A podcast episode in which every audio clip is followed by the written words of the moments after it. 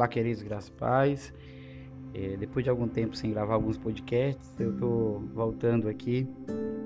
É, me senti inspirado essa tarde para compartilhar com vocês uma meditação aqui no, em Mateus capítulo 6, versículo 1, que diz assim: Guardai-vos de exercer a vossa justiça diante dos homens, com o fim de ser visto por elas, doutra sorte, não tereis galardão junto do vosso Pai Celeste. Nós temos conhecimento de que esse Sermão do Monte foi bem esboçado, bem projetado por Jesus e ele tem umas subdivisões, né? Mateus 5, 6, 7. Ele tem algumas subdivisões, que é a primeira parte de Jesus falando do caráter do crente, definindo quem é o crente. Depois o crente e o mundo, o crente e a lei. Mas essa parte aqui de Mateus 6 fala do crente na presença de Deus. E me chamou a atenção porque Jesus fala de práticas religiosas, de disciplina espiritual, precisamos tê-las, mas ele exorta para o espírito, para a motivação, aquilo que está de, de do princípio, da prática, que é o que me motiva a fazer, porque eu faço. E ele dá exemplo aqui da esmola, do jejum e da oração, sendo que não se limita somente nisso, mas tudo que eu venho a fazer, eu tenho que estar examinando para que eu esteja, para quem eu estou fazendo, por que estou fazendo, que me motiva a estar fazendo isso.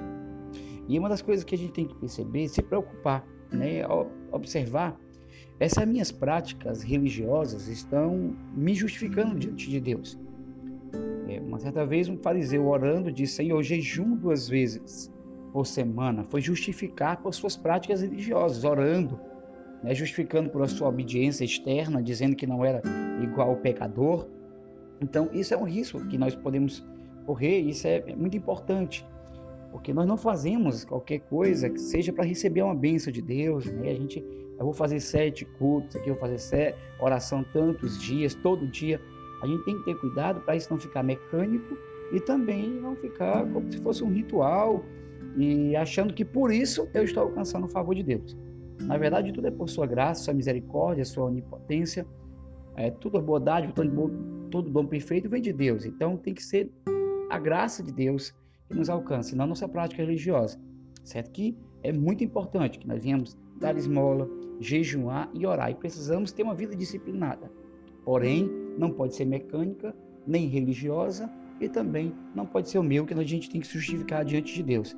Eu tenho que fazer com o intuito de buscar a Deus, de ser recompensado. Claro que Deus diz aqui, fala de recompensa por Deus, mas não com o intuito apenas de buscar aquilo que é de Deus, mas buscar ao Senhor. O Pai está em secreto. Então eu vou buscar o Pai.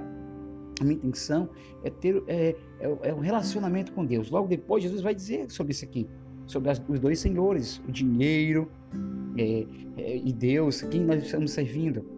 Nós temos que buscar os tesouros que estão do alto, no Senhor, não os da terra. O intuito de nós buscarmos em oração, em jejum, e em dar alguma coisa não é apenas ser recompensado fisicamente, materialmente, mas ser recompensado com o caráter cristão, com o comportamento de Cristo, fazer o que realmente Cristo faria por aquela pessoa. E buscar ao Pai, como Cristo também buscava ao Pai, buscava orientação, buscava alinhar o seu coração para estar fazendo aquilo que viu o Pai fazendo. Jesus repetiu muitas vezes: Eu só faço o que o Pai me manda e eu só faço o que eu vejo o Pai fazendo. Então, o intuito disso não é buscar uma bênção física e material, mas buscar ao Pai, que é melhor do que qualquer outra coisa.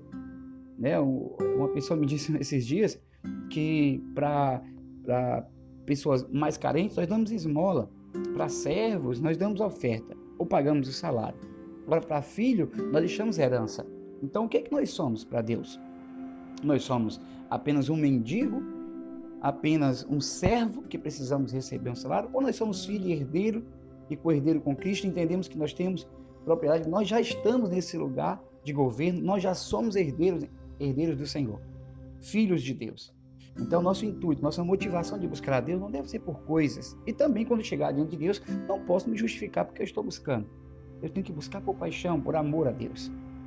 O amor a Deus é a força motora, é aquilo que é o pivô, é aquilo que me incentiva a gratidão de estar com Deus, de estar na presença de Deus, de contemplar a Deus. Então, a prática religiosa ela pode ser perigosa. A disciplina espiritual, se eu usar isso como mecanismo de justificação, usar isso como também uma moeda de troca. Isso não funciona com Deus. Deus é onisciente, conhece o nosso coração, sonda, sabe o nosso caminho e sabe que nós estamos lá. Nós estamos, é, vamos dizer, despidos diante de Deus quando estamos na presença dele. Nós estamos buscando a Deus, estamos buscando a sua orientação, o seu coração, e não podemos chegar lá com lindas palavras quando o nosso interior está podre, como um sepulcro calhado. Então Deus sabe muito bem o que está no nosso coração. Precisamos ser sinceros, sinceras, sem sujeira, transparentes diante de Deus. E também está lá para a motivação correta. Queria compartilhar essa meditação com vocês e que Deus abençoe. Obrigado por estar compartilhando, né? Eu vejo que algumas muitas pessoas estão testificando, estão compartilhando essas meditações em outros estados. Eu tenho acompanhado aqui, feito uma análise aonde está alcançando em vários países, Canadá, nos Estados Unidos, no Paraguai, no Brasil, no Peru. Uma amiga também na Alemanha está ouvindo. Então, peço que você compartilhe com pessoas, é, para que as pessoas possam ser edificadas também, transformadas pelo Evangelho. O Evangelho tem que ser na prática. Deus te abençoe.